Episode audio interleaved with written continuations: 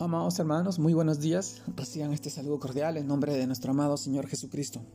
Y en este día, en este día de hoy, el cual nos encontramos, quisiera poder eh, dedicarles este devocional, el cual se titula Abre tu mano al hermano y al menesteroso.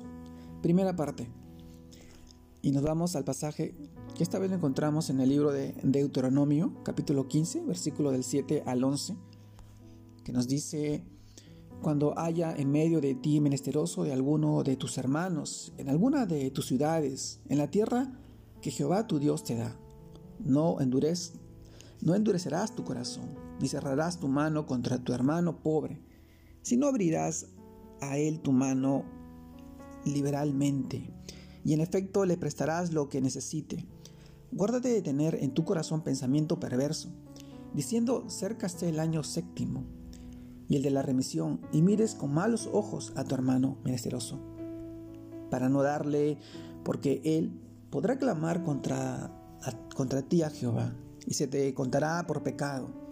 Sin falta le darás, y no serás de mezquino corazón cuando le des, porque ello te bendecirá. Jehová tu Dios, en todos, los, en todos tus hechos y en todo lo que emprendas, porque no faltarán menesterosos en medio de la tierra, por eso yo te mando, diciendo, abrirás tu mano a tu hermano y al pobre y al menesteroso en tu tierra.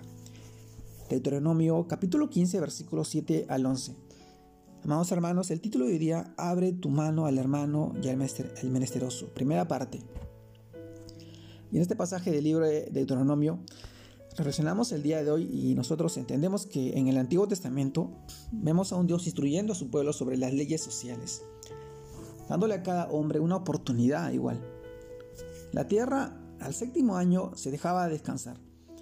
En ese año, el año sabático, las deudas y las hipotecas eran perdonadas y se distribuía equitativamente la riqueza, evitando la pobreza extrema y la riqueza extrema, mis hermanos. Este reglamento debería ser cumplido por todos los israelitas en ese tiempo. Cada séptimo año la deuda de los pobres sería cancelada y sería y tendrían una oportunidad de empezar de nuevo. Ahora, si Israel hubiera guardado esta regla cuidadosamente, se habría cumplido lo que dice Deuteronomio capítulo 15, versículo 4, que nos dice así, así no habrá mendigos entre los tuyos, pues el Señor te bendecirá con abundancia en la tierra que el Señor, tu Dios, te da por heredad, para que la tomes en posesión. Mis hermanos, mis hermanos, los sistemas políticos de hoy en día, en la actualidad, enfrentan enfrentan la naturaleza pecaminosa, egoísta del ser humano, por lo cual no hay, no hay formulaciones claras sobre la justicia social. Cada cual quiere tener más y más que los demás, generando la desigualdad, generando el odio, la rencilla, la disputa, trayendo más pobreza y falta de oportunidades a las personas de cualquier condición, de cualquier eh, condición social, mis hermanos. Donde quiera que uno vaya hoy, en cualquier nación que uno visite, uno queda impresionado por los extremos, los altos grados extremos de pobreza y de riqueza que se ve en ambas caras de la sociedad. Esto es el resultado del pecado del ser humano. Si los israelitas hubieran obedecido a Dios en cuanto a esto, no habría ningún pobre entre los miembros de, aquel, de, aquel, de aquella nación, de aquel, de aquel pueblo. Mis hermanos, porque la sociedad se habría caracterizado por un equilibrio de la riqueza. El problema fundamental es entonces el corazón humano. Mientras este no sea transformado, no habrá gobiernos justos, ni instituciones ni sistemas que resuelvan la injusticia. Esto, esto también lo vemos claramente en nuestro país. Hoy vemos que la corrupción y la desigualdad social ha hecho que, que avive estos sentimientos de odio y rencilla, de xenofobia también. ¿Cuál es la pregunta? ¿Qué debemos hacer nosotros como creyentes? Estamos llamados en primer lugar a predicar el Evangelio, sí, mis hermanos, para que los corazones sean transformados, pero tenemos también la, la obligación de amar a nuestro prójimo.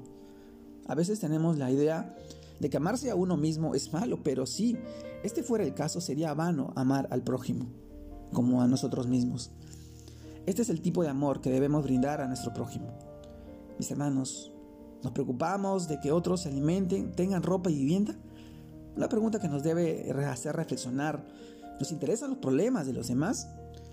También amar a otros como nosotros mismos significa ayudar a otros en la medida en que podamos suplir sus necesidades materiales. aprovechando también la oportunidad para llenar ese vacío espiritual en el cual ellos están viviendo. Tenemos que compartirles el amor de Cristo. Si cada uno pusiera un granito de arena, juntos ayudaríamos muchos a nuestros semejantes.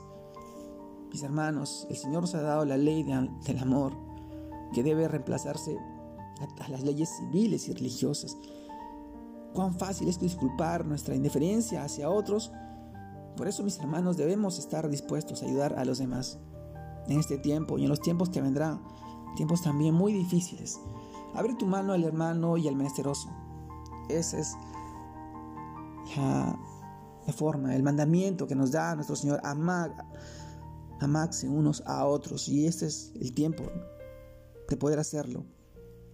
Te mando un fuerte abrazo, Dios te guarde y te bendiga en este día. Que sigas creciendo en el Señor, que sigas que sigas eh, bendiciendo a tu familia, a tus hijos, a tus seres queridos, a tus hermanos. Un saludo y un abrazo grande a la distancia. Dios lo bendiga, Dios lo guarde.